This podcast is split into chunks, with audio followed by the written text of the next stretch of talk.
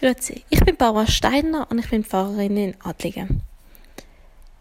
Sie kennen doch sicher die Geschichte der Sturmstillung, wo die Jünger auf dem Boot sind, ein großer Sturm kommt, sie Angst bekommen und Jesus tief und fest im Ecke schlaft. Und in lauter Angst wecken sie ihn und er fragt sich, warum sie sich so Sorgen machen, steht auf und ruft zu dem Wind und der Welle, schwieg und bist still und sofort ist alles ruhig. Wie häufig sind Sie schon in einen Sturm geraten? So ein richtig großer Sturm mit Wellen und Wind, mit Blitz und Donner. Ich hoffe, es kommt nicht allzu häufig vor.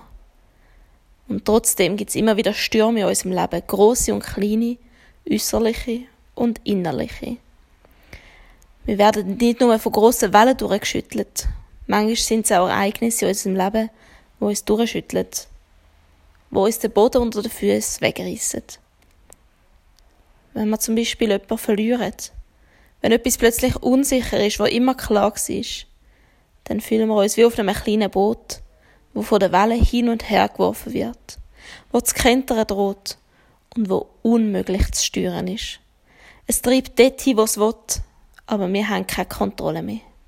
Das Leben klatscht wie grosse Wellen auf unser kleines Boot und Blitz und Donner machen uns Angst.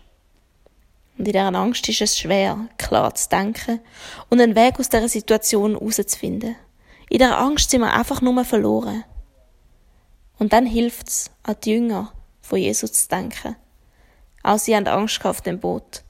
Sie haben um Hilfe gerufen.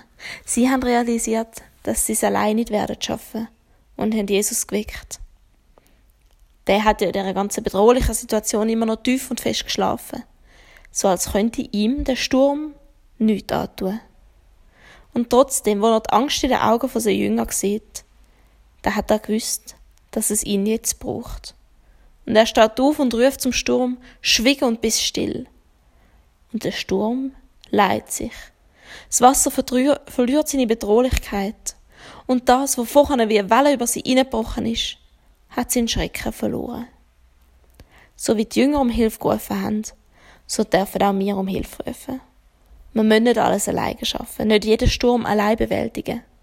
Wir dürfen Gott um Hilfe rufen und wir dürfen auf seine Hilfe vertrauen. Gott will unsere Stürme stillen. Er will uns helfen, wieder festen Boden unter den Füßen zu bekommen. Ja, Gott, behütet uns.